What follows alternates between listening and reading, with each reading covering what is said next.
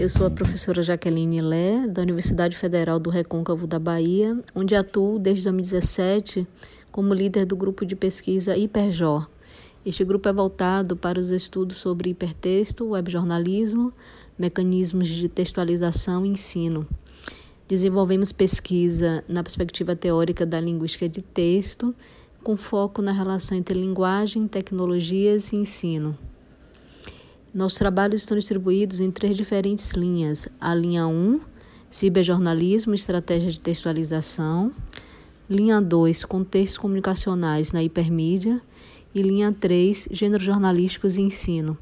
No atual momento, as ações do grupo estão centradas no projeto de pesquisa intitulado Gêneros Textuais de Ciberjornalismo Estudos do Mecanismo de Textualização em Gêneros do Jornal Eletrônico.